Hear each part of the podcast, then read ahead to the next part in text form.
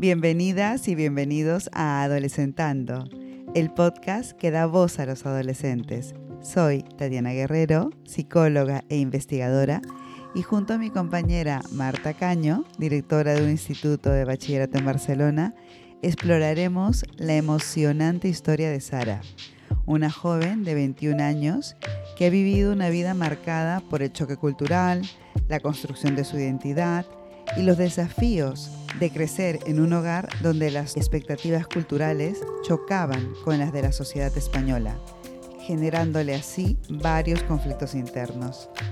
Nos adentraremos en la experiencia de Sara, explorando la importancia del apoyo emocional y de la amistad en su adaptación. Comencemos.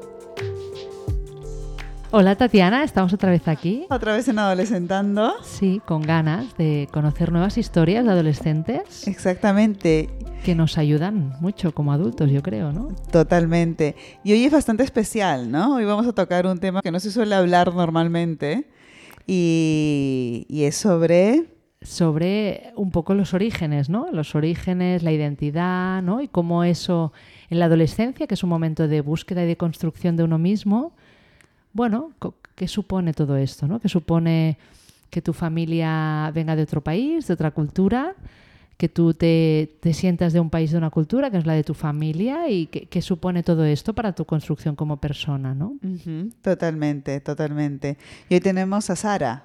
Sí. Sara, de 21 años, y a Lucía, de 19 años. Sara específicamente va a venir a contarnos un poco sobre su experiencia, ¿no? De ser hija de padres extranjeros aquí en Barcelona y cómo ha sido un poco la trayectoria, cómo ha sido este viaje, ¿no? específicamente en la adolescencia, ¿no? Y ahora 21 años, pues contando, si eres una adulta joven, entonces contarnos un poquito de ello, ¿no? Sí, con muchas ganas de saber. Con muchas ganas de aprender. ok, pues nada, Sara, muchas gracias por estar aquí. Ay, gracias a vosotras. Eh, pues muy agradecida de estar aquí, compartir tanto con mujeres tan guays y tan poderosas. y nada, pues para empezar, como habéis dicho, he nacido aquí, en Barcelona, y y soy de hija, hija, de padres migrantes, por lo que en casa he estado mamando otra cultura, otra, otra religión. En cambio, lo que he vivido aquí en la escuela o me he socializado con, con, otra, con otra perspectiva. Y claro, eso en mi niñez, pues lo he llevado bastante bien porque creo que tenía una niñez súper bonita. Mis padres pues, me han cuidado, me han protegido y lo he disfrutado. Creo que no puede tener mejor infancia. Cuéntanos un poquito, ¿tus padres son de...?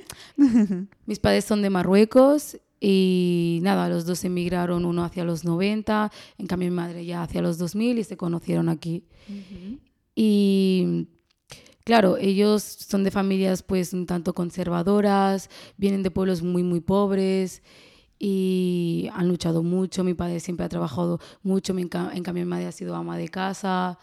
Y claro, eh, lo que he vivido en casa o la educación que se me ha dado en casa ha sido muy diferente de la que he vivido aquí en las escuelas o en el primer mundo, dicho de otra manera. En cambio, esta, este choque cultural creo que lo he ido notando más hacia cuando he entrado a la ESO en primero de la adolescencia. Sí, la adolescencia hacia los 12, 13 años. Eh, a mí, en mí fue cuando comenzó a cambiar un poco mi cuerpo, porque, bueno, mi familia es de... Mi familia es musulmana, esas donde practican la religión musulmana. Y claro, eh, la mujer en el Islam es como... es la, es la cara del Islam. Es la cara del Islam. ¿En qué sentido? ¿En qué sentido? En que la mujer es la que lleva el velo, es la que lleva la educación de los niños. Es un poquito la cara de todo. Y es la que se le pide mucho más. Y claro, eso pues me generó un choque súper grande porque, ¿vale? Me estaba, creciendo el, me estaba creciendo el pecho, me vino la regla. Y claro, religiosamente o culturalmente se me está pidiendo X cosas. En cambio, aquí veo que las otras adolescentes no. ¿En qué sentido? No, lo llego a entender. ¿Qué, se, te pedía a ti? Como, por ejemplo, en que ya no. que te estabas desarrollando, ¿no? En no llevar short, no ir de colonias, eh, ya no podías hacer X actividades como hacer gimnasia, baile. porque, claro, tú ya te, te estabas convirtiendo en mujer. O sea, el momento en el que tú menstruas, en, en la religión musulmana ya se te pide, ya te puedes casar, dicho de otra manera. Ya puedes procrear, ya puedes...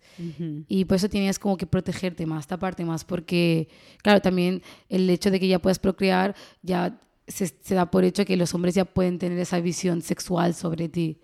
Por ello es el hijab. Que después ya, no sé qué opináis vosotras sobre el hijab y tal. Bueno, a mí me da mucho respeto porque como no es mi cultura, Exacto. ¿no? Op- Opinar sobre otra cultura la encuentro como, bueno, un poco colonialista en el fondo, ¿no? De, de decir, la mía es la mejor, ¿no? Y creo que no tenemos derecho a hacerlo. La mía es la mía porque es la que he mamado y ya está, pero no tiene por qué ser mejor y peor que la otra.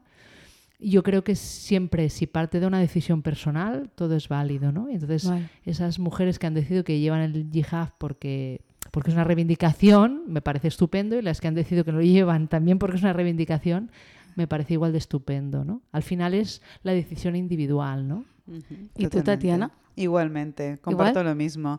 No me atrevo tampoco, a pesar de que me especializo en antropología y todo ello, a dar Sí. una, dar un como un veredicto o una opinión sobre una cultura que no es mía. Pero comparto con Marta lo mismo, respeto ambas, ambas posiciones, ¿no? Vale. ¿Tú? Pues, ¿Tú qué ese- sientes, En ese aspecto, Sara? En ese aspecto no estoy de acuerdo con vosotras, Ajá. porque yo lo he vivido desde dentro y el hijab, a mi parecer, es... O sea, realmente porque se ponen el hijab estas mujeres, para taparse el pelo. se tapa el pelo porque creen que es algo sexual, algo que puede atraer al hombre. Y para su protección se tapa el pelo. En cambio, es, es una mirada muy machista. En vez de reinterpretar que es el hombre que tiene que controlar sus posiciones sexuales, porque me tengo que tapar yo y porque mi hermano no. Claro. O sea, a ojos de Dios, tengo que taparme yo y él no. ¿Y qué es eso? Que tú escojas hacerlo, pero ¿por qué lo haces? Porque se te pide que para que seas una buena mujer tengas que llevarlo. Porque diferencian entre santas y putas. Es, es así.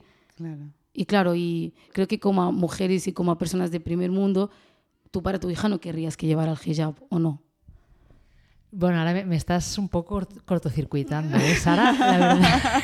Quiero entender. No, porque mientras estabas hablando, ¿no? Que, que para mí tiene más valor lo que tú dices que lo que digo yo, porque Claro. yo lo hablo desde una postura muy lejana Hmm. y creo que la- la- las personas occidentales que somos de países enriquecidos eh, creo que tendemos mucho a dar opinión sobre cosas que no tenemos ni idea. ¿no? Exacto. Y por eso creo que, que- que es muy valiente lo que dices. Y que me hacía pensar en que hasta qué punto ¿no? la, la decisión o la libertad es realmente una, una decisión a libertad cuando en el pozo ¿no? hay cosas que, que no nos dejan decidir. ¿no? Me, me Claro. venía esto, ¿no? Mm. Cu- Cuando eh, realmente hay como, como algo, un- algo más estructural, ¿no? algo Sí. más allá de lo individual, que aunque tú te da la sensación que decidas, en realidad no estás decidiendo, ¿no? Claro, es que si solo te enseñan una cosa, tú no estás pudiendo escoger. Si te están diciendo que para ser buena mujer, para ser X cosa, tienes que hacerlo, lo tienes que hacer, aunque tú digas que lo escoges. Y, y creo que es también parte de, de esa- ese choque cultural en casa de no sé ni si soy esto o si soy lo otro. Y prefieres pues con lo que te han enseñado y no romper con ello, pues encasillarte y ponerte el hijab. Claro. ¿Y tú cómo lo llevaste, Sara? En tu adolescencia, ¿cómo fue esto? Porque fue muy interesante cuando comenzaste a decir, Sí. comencé a notar de que yo no podía hacer varias cosas Sí. por cuestiones religiosas de mi familia. ¿Cómo fue para ti eso? ¿Qué sentiste en ese momento? Claro, a mí siempre he tenido una infancia, puedes hacerlo todo, puedes hacer no sé qué, y de repente, por algo que tú no decides, se te están cortando las alas y para mí fue muy, fue un proceso interior como muy, como una, como una ruptura, la Una verdad ruptura. porque fue a través de leer, de leer y leer, pues que me di cuenta que con lo, no, lo, con lo que yo pensaba o quería hacer no iba con lo que se me pedía o lo que me pedían mis padres. Por ejemplo, mis padres quieren que me case, que me ponga el velo. En cambio, pues si yo quería, si yo quiero estudiar, quiero, o cosas que, que no veo que estén mal, pues no podía hacerlas, porque como mujer musulmana no lo podía hacer. Mm. O mm, la has cagado en algo como mujer, se le pone el hijab y se la casa rápido. Y es más el que, que dirán que el que realmente pasa. Y eso es un... Es complicado porque mucha gente se deja ir por las opiniones y realmente no haces lo que tú quieres, sino lo que te dicen. Claro. Mm, O por miedo de lo que digan. Porque muchas veces, por ejemplo, unas cosas donde me chocaba era, pues yo durante la ESO iba a un casal, íbamos de colonias. Y en las colonias mi madre me decía, tú puedes llevar el short, puedes llevar el top, pero aquí no, porque te van a ver. Y es como Claro. más miedo de lo que hablen o que lo que digan sobre su hija que lo que realmente está haciendo su hija. Al vivir en un barrio tan segregado, con tantas culturas y tanta presencia de cultura marroquí y tal, pues me ha costado mucho ser quien soy, al menos en mi barrio o entre la gente que conozco, porque ya tienen una idea de ti establecida y como romper con ello, también por miedo de que llegue la información a mis padres o el aparentar con ellos. Es como me ha costado mucho ser quien soy y por eso ya di ese clic en el verano de cuarto de la ESO a primero de bachillerato de borrón con la gente que conozco y realmente pues conocer amistades que me aceptaran tal y como soy. Y más que es un momento donde la amistad empieza a coger mucha más importancia en nuestra vida y que como cual familia, al menos para mí. Y fue entrar en bachillerato y pues hacer nuevas amigas. Y claro, estas amigas no conocían realmente quién es, qué- de dónde viene Sara, o no tienen una imagen de que Sara tenía que llevar el velo, o Sara tenía que hacer no sé qué. Y eso para ¿Sara mí... tenía que llevar el velo también? Bueno, Sara nunca ha utilizado el velo, pero a Sara se le pide que lleve el velo y Sara eh, se pelea con sus padres por el velo. Pero, A ti, ¿no? claro, estando en Europa, sabiendo todas las dificultades que pueden poner por el velo, el acceso al trabajo, el acceso a X cosas, pues mis padres también han aceptado pues que imponérmelo como tal tampoco, sino que ya, ya, ya irá llegando. Pero van lanzando ya algunas... Pero sí es el deseo de tus padres. que- Sí. Y eh, cuando eres adolescente también. Sí, Deseo de que en, el momento en el que vieron que ya me estaba saliendo del camino. Pero claro, ellos han tenido la hija mayor, perfecta, les, buenas notas, callada en casa, no salgo, o sea, mejor hija imposible. Y que de repente pues empieza a salir, empieza a quedar con amigas, se empieza a arreglar. Claro, y él pues empieza a desobedecer y se le supuso un choque muy fuerte. Eso en mi casa ha sido... Hemos tenido bastantes peleas, la verdad Claro, ¿y ¿Tú qué sentías al respecto? de que no me estaban entendiendo, de ya os ha tocado a vosotros vivir, ahora me toca vivir a mí, no estoy entendiendo. Y mira que mi, mi capacidad de comprensión, de siempre ponerme en su lugar, de empatía, de saber que ellos les han adoctrinado y les han educado de X manera, y que es difícil, pero estamos en Europa y tú no me puedes pedir que sabiendo todo lo que allí fuera, no pueda que me quede aquí en casa con vosotros y te me pidas unas ideas que, que no, si he estado viviendo y he hecho cosas porque ahora ya no. Y era eso, me chocaba. Y que ya no era esa, esa Sara que ellos creían que era. En parte sí, pero en parte ya no, y quería hacer otras cosas. Y eso pues supuso un proceso un poco raro, más con mi madre, que es la que más lleva la educación en casa, el llegar a X horas. Por ejemplo, con 16 años pues no puedes pasar de las 9 de la noche. Y muchos amigos quedaban a partir de las 9. Perderse planes. ¿Te los perdías? Sí, muchas cosas. No he salido de fiesta hasta los 18 años. O como retrasar muchas cosas que la gente de mi, edad, de mi edad ya había vivido. ¿Y eso cómo se vive como adolescente? Una rabia y una impotencia de por qué yo no. Porque, por ejemplo, también me desinstalé Instagram. Todo el mundo salía de fiesta, no sé qué, y yo no. ¿Te saliste del Instagram? Me saqué el Instagram una temporada o lo pasé muy mal. Y cuando pusieron el toque de queda, en parte me alegré, porque era como nadie sale y yo tampoco. Pero me acuerdo el día que abrieron el toque de queda de por qué todo el mundo puede salir y yo no. Pero bueno, me, después me he inventado mis, mis chanchullos para poder salir. ¿Cómo cuáles, por ejemplo, yo soy monitora de niños. Ajá. Y claro, hay veces que piden monitoras en Splice para hacer salidas. Pues cada, sal- había, cada fin de había una salida. que sabemos que no. Pero salías de Pero fin tus de padres semana. no lo sabían. Bueno, mis padres no lo sabían y yo salía de fiesta. De fin de Pero- sí. semana. y Te quedas a dormir en casa de amigas. Sí. Claro. Y claro, y claro, claro el, ¿vale? Podía salir, pero después la carga emocional era muy heavy. El estoy saliendo, pero me siento mal porque les estoy mintiendo. Era ir día de fiesta, empezar de tiene que salir todo bien. Eh, nadie puede mm, decir que no. Tengo que tener todo controlado dos semanas antes porque mi, mi, madre tampoco le parece bien que sea monitora. Pero claro, dentro de lo que cabe, está haciendo cosas con niños. ¿Me entiendes? Pero le raya mucho. Los primeros días que yo volví al día siguiente, me miraba y era enfado total, no me hablaba dos días. Y era como, ¿vale la pena salir de fiesta a costa de todo esto? Pero bueno, me he ido acostumbrando y ahora pues la culpa ha ido desapareciendo. Pero claro, es un proceso de dos años heavy, que quieras o no te afecta. Aunque tú puedas ser lo más racional posible de, tío, no es mi culpa, quieras o no, siempre la felicidad de tus padres siempre ha dependido de lo que tú has hecho. Y eso en mi familia ha sido muy presente, el de, pues, si pasa algo es culpa de Sara. Porque soy la hija mayor, soy la hija y todo depende de mí. Y claro. mi madre sí pasaba toda la noche sin dormir porque no dormía tranquila sabiendo que su hija no está en casa. Y al día siguiente todo es, tu culpa, no vuelvas a salir, una hija de, de, padres, de padres musulmanes no duerme fuera, una buena mujer no duerme fuera. Claro, ese miedo de, de, de, perder tu virginidad. Pero porque sabían que, que, aquí, en, al menos aquí en Occidente, pues tenían ese miedo de viendo las otras adolescentes, tú, ¿por qué no? Por eso se le pide muchas veces que se case pronto, que se ponga el velo, para ya tener un control total. Porque si no, sientes que se te va de la mano. Por eso que solo hay una manera de irse de casa, que es casándote.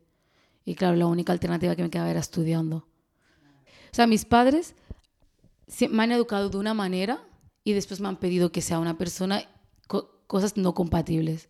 Siempre me han dicho que soy que no necesito un hermano, que no dependo de nadie, que soy una mujer fuerte, que estudie, que luche por mis sueños, pero después me pides que me ponga el hijab y me case con un marido y le cocine. Son cosas no compatibles. Y creo que eso a mis padres les ha costado mucho, tipo, creer que podía ser compatible. Porque claro, aquí veían en Europa o sea, tienes que hacer todo lo que una chica en Marruecos no ha podido hacer. Y yo he mamado mucho de eso. De puedo, yo tengo que esforzarme. Llevo trabajando y estudiando desde los 16, ayudando a mi familia. O sea, yo puedo con todo. Que tanto esa idea que han ido alimentando de superarte a ti misma y tal, pues se les ha ido de las manos completamente. Ahora ya Mm, vale, queremos que estudies pero mejor en casa, o piensa, mm, no te quieres casar, o tienes que llevar el hijab, y es como un poco tarde ya, un poco para eso, no sé. Y concretamente he conocido una persona hace poco que es mi mejor amiga, que, que ha vivido lo mismo que yo. Y el, el hecho de encontrar otra persona que ha vivido lo mismo que tú, a nivel de conexión, de empatía, de apoyo, es, es súper heavy de, es que no soy la única. Creo que ese era el problema mucho durante la ESO, así, sino el creer que eres la única que está sintiendo eso.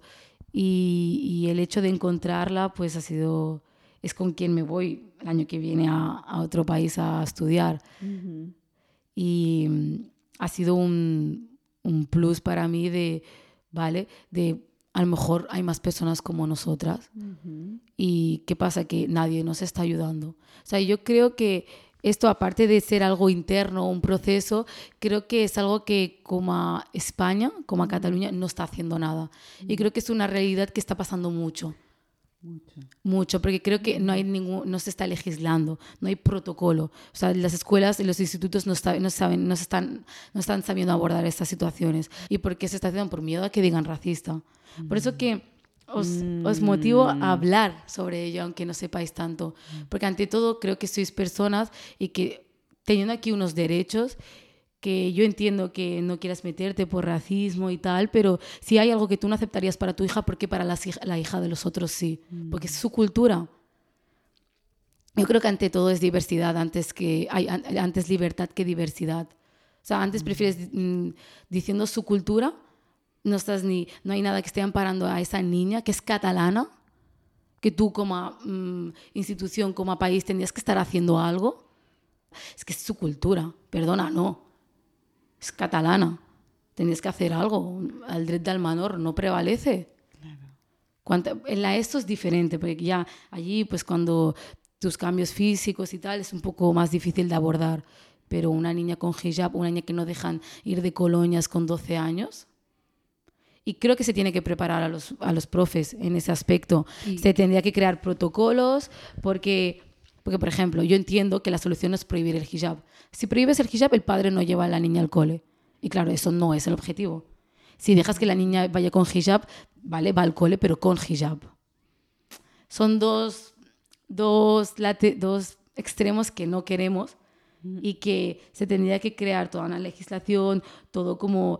Yo creo que la base de todo es la educación y que desde los colegios que tenían que con más niñas de contextos islámicos se tendría como que mm, no sé, no sabría decirlo, pero como que abarcar de otra manera. Claro. Porque muchas veces tú nos pides que como educadores, ¿no? Nos impliquemos más, ¿no? Mucho más. Mm, tengamos más presente el, bienestar del menor, ¿no? Y no tanto el respeto a su origen, ¿no? Sí, porque muchas veces es eso, que por miedo a ser racistas, eh, estamos dejando cosas que pasen, estamos dejando que una niña de 12 años no pueda disfrutar de su infancia en su totalidad aquí en el primer mundo. Y creo que es muy complicado, pero creo que como educadores o como escuela es la única vía que tiene esta niña es la única vía. Y que no podemos dejar, que yo entiendo que hay culturas y religiones y se tienen que respetar, pero cuando estamos, está chocando la religión con un derecho humano, mm. no. Y los derechos de las mujeres son derechos humanos. Y más de estas niñas, al menos desde mi concepción. Sara, si tú tendrías que poner un titular, a mí me encanta hacer metáforas y titulares, ¿no? Como si fuese un periódico, ¿no? Vamos a jugar un poquito. ¿Cuál sería el titular que pondrías esta experiencia por la que ha pasado en tu adolescencia? ¿Cuál sería el titular que has mm. tenido y cuál es el titular de ahora y cuál es el titular que quisieras tener? Mm. el que he tenido. Sí, en la adolescencia, ¿no? Vamos a imaginar que estamos viendo un periódico de ayer. Vale, atrapada entre dos mundos. Atrapada entre dos mundos. En la adolescencia, ¿por qué atrapada entre dos mundos? El choque cultural, el en casa vive una realidad y fuera se me pide otra y no sé cuál escoger porque me están pidiendo escoger. ¿Y por qué atrapada? Porque bueno, no sé. atrapada. Porque no sabes, ¿no? Porque no sabes como que son no sabes qué elegir y solo te está, se te está dando esas dos opciones. Vale, muy bien. ¿Y el titular de ahora cuál sería? ¿El de ahora? ¿El de ahora con 21 años? Mm, me escojo a mí misma. Me escojo a mí misma. ¿En qué sentido? En que, pues viniendo del titular de la adolescencia, de atrapada entre dos mundos, el ¿vale? No hay que escoger, no, no estoy escogiendo ni, ni lo que me piden fuera ni lo que me piden en casa, sino me estoy escogiendo a mí, a mí y estoy escogiendo lo que más me gusta de cada mundo y hacer un poco compatible ese mundo. Y creo que estoy en ese punto en que hay cosas que ya no me afectan tanto. Por ejemplo, ya no me afecta tanto el no poder salir de fiesta o el no hacer X cosa, porque empatizo más con mis padres, pero también sabiendo que me voy a ir, que tengo un objetivo y que llegará mi momento en el que pueda hacerlo. Como, como que las aguas mucho más tranquilas, el ser consciente, el también como aprovechar estos momentos con mi familia, es mi familia, la quiero mucho, pero me he escogido a mí misma, en plan, no los, no, no los estoy dejando, sino ellos han vivido su vida y me toca a mí. Muy bien, muy bien. ¿Y qué titular quieres en el futuro? Pues espero que... lo voy a tirar como una pregunta como, ¿ha valido la pena? Porque a veces esa es la pregunta que más me viene a la cabeza, el si estoy haciendo todo esto, si me da mucho miedo el, el que haga todo esto y al final sea infeliz. Y que sea un ya te dije. O, ¿En qué sentido infeliz? Infeliz en que Creo que la forma en la que yo vivo, mis valores o mi camino es el correcto, pero que con ello voy a hacer daño a mi familia o estoy rompiendo con todo lo que me piden. Y a veces me da miedo como volver a lo que han dicho mis padres, al ya te lo dije. Mm. Y espero que como que todo esto, todo este dolor como que valga la pena. Y me da mucho miedo eso, el que no valga la pena. el acabar como, no sola, tipo, sino como que no ha servido. Mm. Sé, que, sé que no, que estoy haciendo, espero estar haciendo las cosas bien, pero a veces me cuesta como... Hay ese miedito, ¿no? Sí, Ujú. O sea, que te- el de futuro incer- incierto, Incierto. incertidumbre, incerti- mucha. mucha incertidumbre. Pero lo cual es bueno, ¿no? Si hay varias Sí. interrogantes es porque hay muchas posibilidades. Sí, y me voy a esforzar para que sea la mejor. Pero a veces hay cosas que tampoco dependen de mí misma, supongo. Ni- En, en la, en la medida de lo, de lo que puedo, lo que yo puedo controlar, sí que Ujú. a tope, pero bueno. Esperemos que valga la pena. sí, que hasta las cosas que he vivido hasta ahora, sí, las cosas como que las que he perdido y he ganado, he ganado mucho más de lo que he perdido. Pero como cada vez que creces más, como que las cosas como tienen mucha más relevancia o las pérdidas duelen aún más conforme vas creciendo porque es como, wow, tipo, tengo menos tiempo o- Ujú. o se me pide que para los 30 ya tenga X cosas estables en mi vida, me da más miedo equivocarme. Y a veces me da ese miedo de, pues, esas ideas que tengo no, o esas cosas que yo quiero que realmente no me llenen como creo que me van a llenar. Pues nada, invitemos a la incertidumbre, ¿no? Con todas sus posibilidades y disfrutemos de ella, ¿no? Porque es inevitable. Es inevitable, el futuro es incierto para ti y para todos. Para todos. Sí. No lo tienes en exclusiva, Sara. No ah. Tienes esa exclusiva. Sí, quería titular o algo. Pues a disfrutar de esa incertidumbre maravillosa, porque solo está llena de posibilidades y de opciones. Claro, es una incertidumbre donde entiendes que pasarán cosas que no prevés, pero tienes muchos planes. Tienes ¿no? una estructura. Dentro de, es. ese- dentro de esa estructura, pues juegas. ¿no? Pero la estructura está ahí, es lo que, lo que hace rico el caos y la- esa estructura, ya está, ahí juega. Pues ya está. Pues Muchas gracias. Muchas Ha gracias. A vosotras. Una, bueno, muy rico, muy, yo he aprendido muchísimo. ha sido muy emocionante también. O sea que muchas gracias. Sí. A vosotras, muchas No, yo gracias. también ha sido todo un aprendizaje. Muchas gracias por tu generosidad, Sara, de abrirte y ser tan valiente y contar todo esto con el corazón abierto. Y nada, pues solo agradecerte. También con el corazón abierto. Muchas gracias. ¿Vale? Y hasta la próxima. ¿Vale? Pues nos vemos aquí en Adolescentando. Hasta luego, Tatiana. Hasta luego. Venga. adeu. Y así concluye otro episodio de Adolescentando. Si te ha gustado este episodio, no olvides suscribirte para estar al tanto de futuras conversaciones sobre la psicología del adolescente. Además, te invito a compartir tus comentarios y sugerencias para futuros episodios. Los esperamos y hasta el próximo martes.